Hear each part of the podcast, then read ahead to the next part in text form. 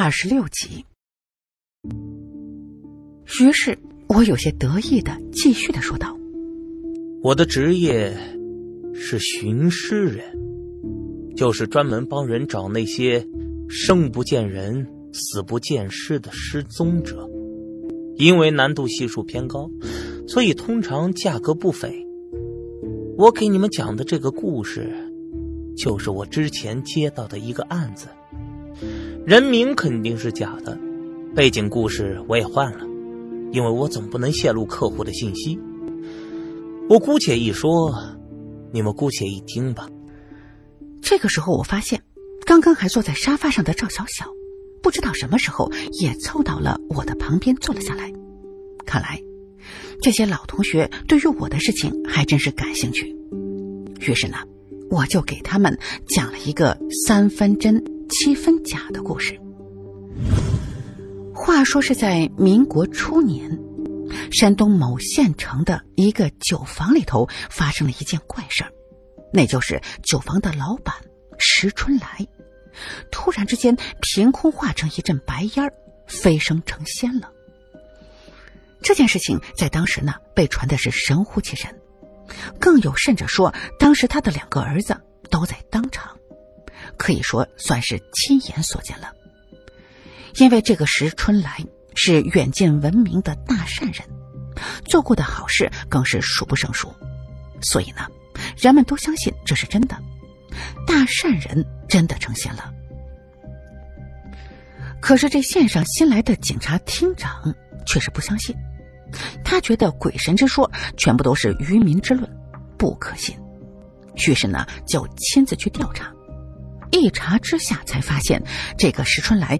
在正妻去世之后，一直没有再续一房，而是用心的抚养着妻子留下来的独子石敬之。可是呢，他们石家在当地也算是大户人家了，自然有不少的媒婆上门说和，想让他再娶。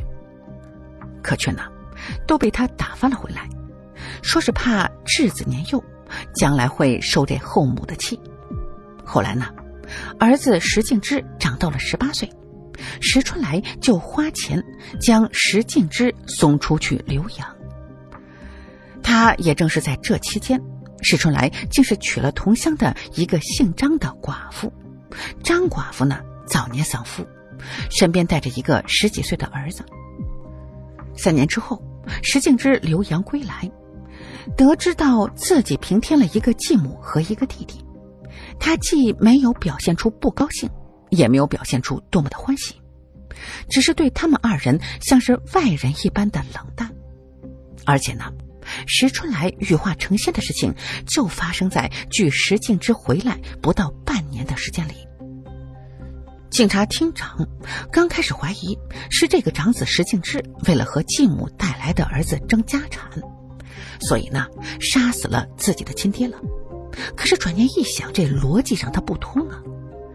如果真的是因为争产杀人，那么他应该先杀了他那个白捡的弟弟呀！而且呢，事发之后，二人却是异口同声的称见到父亲羽化成仙了，这就让人有些想不通了。如果真如一般的争产纷争，现在家中大权已经落到了长子石敬之的手中。他应该很快就会将张寡妇母子赶走，可是事情却是偏偏的没有朝着这个方向发展。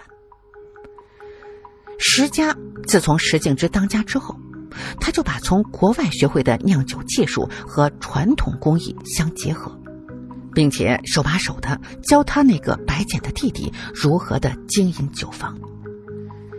在外人眼里，那可真是兄友弟恭的典范。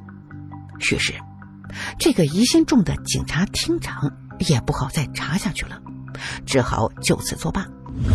时间一晃过去了几十年，那个酒房早就荒废了，后人准备将它给拆了，重建作为他用。谁知就在当年酒房的一堵后砖墙里，竟然扒出一副人骨来。因为当时的石家人早就已经是人去屋空了。所以大家纷纷猜测，这个死人会不会就是当时被传升仙的石老太爷石春来呢？那个年月没有什么 DNA，尸体更是烂的只剩了骨架了，就是他亲妈来也自然是不认得。可是皮肉虽是已经腐烂，但是身上的衣物却是还在的。看着穿着不像是酒坊里头出苦力的工人，结果呢，就在众人搬动尸骨的时候，从尸骨的衣物之中掉出一块白色的丝绢来，上面绣着“静之”二字。故事讲到这儿，我突然的停住了，然后笑而不语的看着大家。他们被我的故事深深的吸引了，见我讲到这里就不讲了。就都纷纷的催促我快讲下去。哎，到底谁是凶手？是不是石敬之？可如果是他，他又为什么要杀了亲爹呀？哎呀，好了好了，别在这里给我们卖关子了，快点儿啊！赵磊心急的问。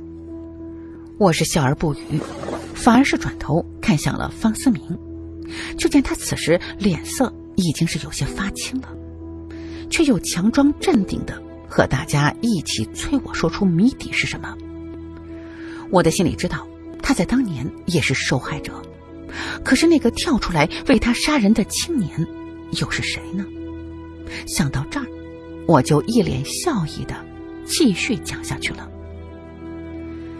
凶手就是那个填房的张寡妇。这个女人呢，虽是早年丧夫，可是却姿色不俗。留洋归来的石敬之虽然吃惊这家中呢多了这么一个继母，可是更多的却是被她的美丽所深深的吸引。再加上他们是一个情窦初开，一个是蜜桃成熟，自然很快就干柴烈火，一点就着。可是这好景不长，他们二人的奸情很快呢就被石春来给撞破了。张寡妇害怕石春来借此就休掉她，就先下手为强，将石春来给毒死了。石敬之和张寡妇的亲儿子更是一致对外称父亲成仙了，因为当年的人都很迷信，即使有人怀疑，也找不出证据来，所以就这么不了了之了。直到几十年后，酒房被拆，尸体重现，这才让真相大白于天下。当我把故事讲完了，方思明似乎呢松了一口气一样，表情也没有之前的那么的紧张了。他肯定以为我讲这个故事只不过是一个凑巧罢了，他的秘密还应该是一个秘密。这个时候，宋大志凑到我的身边，一脸揶揄的道：“金宝，你这故事是真是假呀？”怎么听上去特别像是雷雨呀？哎，我看你这故事涉嫌抄袭。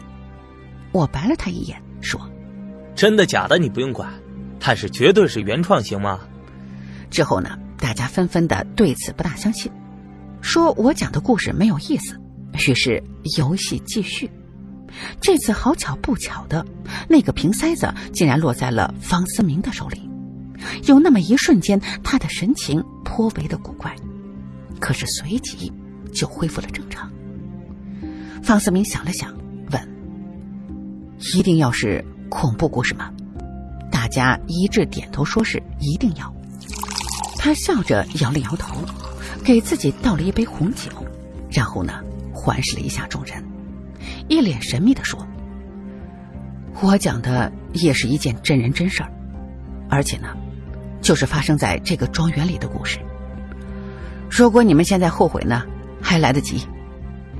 这在大伙看来，不过是呢他在搞噱头罢了，就都起哄催促他快点开始讲。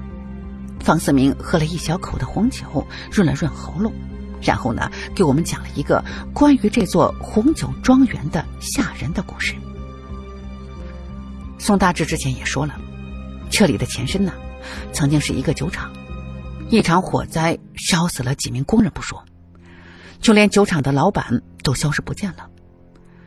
有人传说他是因为怕负刑事责任，所以跑路了；也有人说呢，其实那把火就是他点的。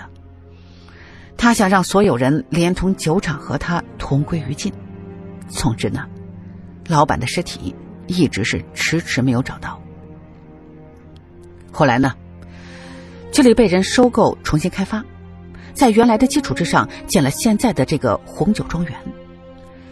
因为这里是私人会所，所以平时的客人并不多，总是给人冷冷清清的感觉。久而久之，就开始传言说这里闹鬼。有一年的夏天，一个私企的老板带着他的小情人来玩，半夜小情人。突然的想喝红酒，于是呢，他们就打电话叫客房服务员送来两瓶红酒。可是没想到，这客房服务员却说，如果晚上想喝红酒，必须呢要提前预定。这私企老板听了之后呢，有些生气，他从来没有听说过晚上点红酒还要提前预定的这么一个规矩，于是呢，就带着小情人。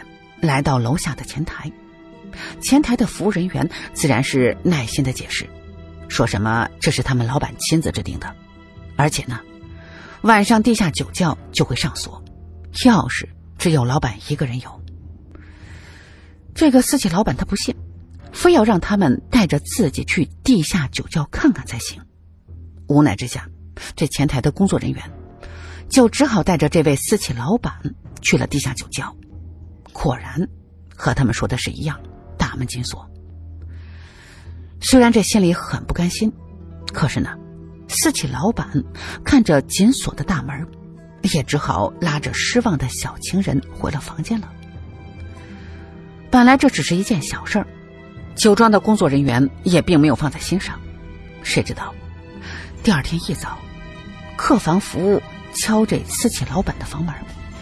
想问他们是否需要打扫房间的时候，却是怎么也没有人开门了。刚开始呢，这客房服务员并没有贸然打开房间的门，万一是客人正在睡觉没有听到了呢？可是，直到中午应该退房的时间到了，却是迟迟不见私企老板和他的小情人出来。于是，客房服务员再次去敲门，可是呢？里面却是一片的寂静，没有半点回应。这次客房服务员只好和经理请示之后，打开了这房间的门。结果，里面半个人影都没有。但是他们的随身物品却都在这儿，没有半点离开的迹象。客房服务员看到这个情景，只好呢，立刻叫来了经理。经理检查了房间之后，就拨打那位私企老板。入住时留的手机号，却一直无法接通。他派两名保安在酒庄里头是里里外外找了一个遍，却还是没有他们两个人。酒庄的经理调取当天晚上的视频监控，发现昨天晚上私企老板和他的小情人回到房间之后不久，又离开了房间了。他们这次绕过这楼下的前台。直接走向了地下酒窖。之后的监控里呢，就再也没有看到他们出来。于是经理立刻叫来两名保安，一起赶到地下酒窖。可是到了酒窖的入口一看，大门依然紧锁着，没有半点被破坏的痕迹。可是自己老板和他的小情人却是凭空的消失了。呃，他们进酒窖了。一个男同学插嘴问道：“赵磊听了，立刻对他说：‘哎，别打断他。’呃，思明继续。”方思明笑了笑，接着说：“哼，酒庄的前台说的没错，这个地下酒窖的钥匙只有老板一个人有，而且呢，他们的这个老板从酒庄建好之后，就有一个古怪的习惯，那就是从来不在酒庄里过夜，无论多晚。”他都要开车回家睡觉，所以呢，这个酒窖必须要等老板来了才能打开。不过所幸的是，他们的老板呢，每天上午十二点之前肯定就会赶到这酒庄。当他拿着钥匙打开地下酒窖的大门的时候，却见到里面无比诡异的一幕：就见那位私企老板一脸笑容的靠在酒窖供客人品酒的真皮沙发上，一动不动。而他那位小情人，则像是睡着了一样，躺在他的大腿上。经理第一个走进去，试着叫了那位私企老板一声，却是没有什么反应。于是呢，他又上前，伸手探了探鼻息，顿时心里一惊，这两个人呢，竟然都没了呼吸了。方思明的故事讲到一半，就听酒窖的大门被人从外面推开了，所有的人都给吓了一跳，齐齐的回头望去，就见一个一身黑色西服的成熟男人走了进来，年纪呢应该是三十多岁，正是一个男人最有魅力的时候。方思明一愣，忙站起身来对大伙说：“，这位就是酒庄的老板方远航。”也就是我的哥哥。所有人都有些吃惊的看向了方思远，原来，这个人就是他传说之中继承了大笔遗产的哥哥。可是，从那个男人刚一走进来的时候，我就一眼认出他就是当年的那个杀人的青年。虽然他现在变得既成熟又稳重，可我依然能够看到他当年的影子。方远航大方的和我们打招呼：“啊，你们好！我听手下的人说，今天思明的同学会来，所以啊，就过来看看。没有打扰到你们吧？怎么会？这次我们能来这里玩啊，还要感谢方总的帮助呢。”赵雷客气的说：“赵磊应该早就知道这个方远航就是方思明的那个后哥哥了。”记得他曾经说过，最开始呢还说是他爸的朋友预定的聚会的地点，可能说的就是这个方远航。只不过人家方思明自己没说，他自然呢也不好说了。方远航摆了摆手说：“哎，别这么说，你们都是思明的同学，应该是我照顾不周。”大家相互的寒暄了几句之后，方远航就对我们说。啊，你们先聊着，我去给各位准备晚宴。今天晚上一定要尽兴啊！